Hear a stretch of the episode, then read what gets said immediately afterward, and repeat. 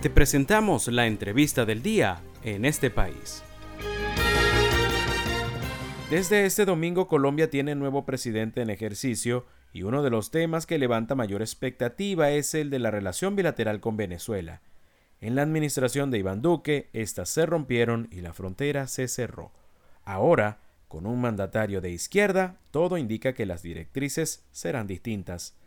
Para hablar sobre este tema estaremos conversando con Luis Daniel Álvarez. Él es doctor en ciencias sociales, periodista e internacionalista magíster en Ciencias Políticas y Educación, especialista en procesos electorales. Puede seguirlo en Twitter con el usuario arroba Luis Luis Daniel, buenas tardes, gracias por aceptar nuestra invitación. ¿Cuáles analiza que serán los cambios más inmediatos en la relación bilateral entre Colombia y Venezuela tras la toma de posesión de Gustavo Petro? Hay un cambio sustancial y palpable que es el anuncio del restablecimiento de relaciones. Es decir, ha hablado Colombia de que abrirá la embajada en Venezuela, eh, se abrirán los consulados, va a existir incluso un trabajo para una apertura de la frontera y ya ha habido acercamientos al respecto. Una visita que hizo el entonces designado, no había todavía Petro asumido, canciller Álvaro Leiva Durán al estado Táchira, donde se habló de un intercambio en materia de fronteras, donde incluso el ministro de Relaciones Exteriores del gobierno de Nicolás Maduro viajó también allí, se reunieron, conversaron sobre ese cambio que va a existir. Esa es la primera medida que yo diría es lo más palpable. Hay unas relaciones que se retoman con una estructura donde incluso Colombia, que había sido en el gobierno del presidente Duque, una estructura, un bastión muy importante de reconocimiento al gobierno de la Asamblea Nacional, deja de hacerlo. Entonces eso es lo primero, un intercambio que implicará, entre otras cosas, conversaciones en materia de seguridad, atención a los millones de venezolanos que hay en territorio colombiano y a los millones de colombianos que hay en territorio venezolano. Ahí hay algo que incluso uno debería profundizar. Hay quienes dicen, bueno, es conveniente, claro. Ahí hay una población que necesita, requiere de una atención consular en cada uno de los lugares. Incluso no es descabellado pensar que es favorable que haya un embajador de otro país acreditado en Venezuela para que pueda observar lo que, ocurre, para que haya canales de comunicación que permitan a los distintos sectores avanzar en torno a la búsqueda de soluciones y por el perfil que asoma Petro, por los vínculos que tiene Petro, entre otros el presidente mexicano Andrés Manuel López Obrador, el presidente de Chile Gabriel Boric, es muy probable que se sume Colombia a ese exhorto, a ese llamado a la necesidad de una salida negociada a la grave crisis venezolana. Entonces, que existan estructuras colombianas en Venezuela puede ser un elemento más que facilite ese canal de comunicación entre el sector, el gobierno de Nicolás Maduro y la plataforma unitaria. La presencia entonces de Colombia en Venezuela puede ayudar a eso. ¿Usted cree que la posición de Nicolás Maduro en América Latina se verá fortalecida teniendo en Colombia un gobierno que, por lo menos, no le es adverso? Yo no veo a Maduro fortalecido, incluso puedo ampliar un poco el espectro de la pregunta, porque no solo no veo a Maduro fortalecido, sino que tampoco veo a Daniel Ortega de Nicaragua ni a Díaz Canel de Cuba evidentemente estos actores van a tratar de sacar provecho de la figura de Petro y vamos a ver un despliegue comunicacional y mensajes que se repiten para tratar de evidenciar que hay una afinidad. Pero por el lado colombiano es bastante probable que veamos una respuesta diferente. Gustavo Petro es un político hábil, es una figura que conoce, es un hombre que tiene perspectivas, que tiene incluso una formación no solo académica, sino también política, y que sabe que retratarse con determinados actores en la región resulta contraproducente. Una foto con Maduro, con Ortega, con Díaz Canel, no es bien recibida por la opinión pública.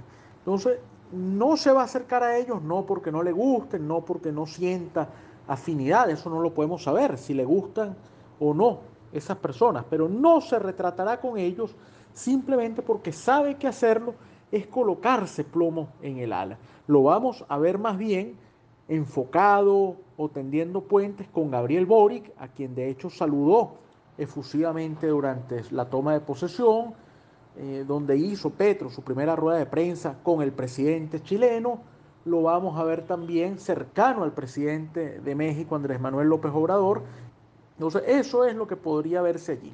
Más bien, pareciera que Petro puede sumarse a ese coro, a ese conjunto de mandatarios que abogue por una salida negociada a la crisis en Venezuela. Tengo la impresión de que Petro se va a alinear en insistir en que tiene que haber unas conversaciones y que por eso la oportunidad que brinda la negociación en México puede ser factible, puede dar cabida para ese escenario. Entonces yo no veo que Maduro se fortalezca. Maduro va a tratar de vender una visión de victoria, que ha llegado la gente de él al poder, lo cual no es así. Petro llega al gobierno representando una cantidad de actores y de factores donde hay gente que sí podría reivindicar, por ejemplo, el caso de la ministra del Trabajo es una mujer radical en la política que ha expresado puntos de vista favorables a la administración de Maduro o a la figura de Chávez, más bien concretamente. Pero hay otros actores allí que son gente muy crítica, que son posiciones más bien moderadas, que son gente ligada al gobierno incluso del presidente Santos, que no vería con buenos ojos que vaya a convertirse Colombia en un remedio de Venezuela, de Nicaragua o de Cuba. Estamos conversando esta tarde con el internacionalista Luis Daniel Álvarez. ¿Cómo cree que se manejará de ahora en adelante por ambos gobiernos el tema de la seguridad en la frontera y de la presunta presencia de irregulares colombianos en territorio venezolano? Es un problema eh, la manera en que podrían manejarse las relaciones. Es complejo. Colombia ha venido denunciando durante el gobierno del presidente Duque que en Venezuela se resguardan cabecillas de organizaciones terroristas que han logrado estar en territorio venezolano y que desde Venezuela se han orquestado algunas acciones contra el Estado colombiano. Ahora, ¿qué va a pasar? Se supone que hay una afinidad ideológica, o al menos eso es lo que trata de vender Nicolás Maduro y su entorno sobre la presencia de Petro. Entonces, si existe esa afinidad, ¿qué va a pasar con las denuncias colombianas de que desde territorio venezolano se opera contra intereses de ese país?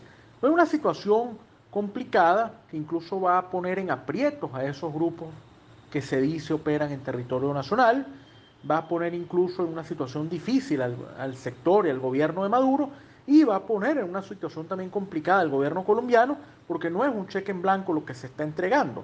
Entonces ahí vendrá un proceso para examinar cómo se podrá hacer, cómo podrán actuar, cómo podrán vislumbrar políticas conjuntas. Además de eso, existe una situación que no es una solución mágica. Álvaro Leiva ya ha señalado, el canciller del gobierno de Petro, el nuevo canciller colombiano, que si bien se va a trabajar en el restablecimiento de relaciones y en que se abran las fronteras, eso no es automático. Incluso habían manifestado que el 8 de agosto la frontera no era que iba a estar abierta, que eso es un trabajo mancomunado que hay que hacer. Entonces le toca difícil al gobierno de Petro manejar estas expectativas. Por un lado, desde el territorio venezolano que van a intentar vender que hay una relación fluida, que hay un acercamiento palpable. Pero no vimos, por ejemplo, ni a Maduro, ni a Ortega, ni a Díaz Canel en la toma de posesión de Petro. Algunos dicen, claro, porque es que la organización corresponde al gobierno saliente. Sí, pero ha podido pedir una concesión en que hubiese algunos invitados especiales y no lo hizo.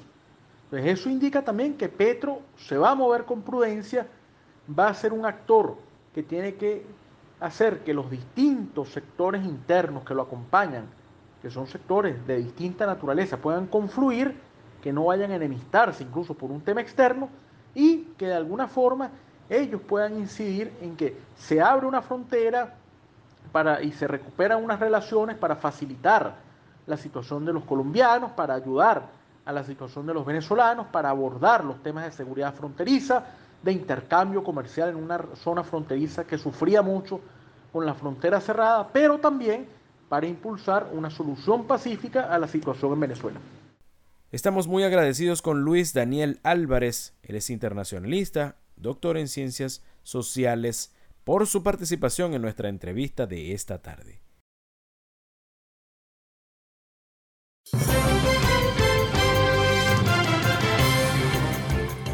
Esto fue la entrevista del día en este país. Para conocer más del programa, síguenos en nuestras cuentas en redes sociales. Estamos en Twitter e Instagram como arroba en este país radio y visita nuestra página web www.enestepaís.info.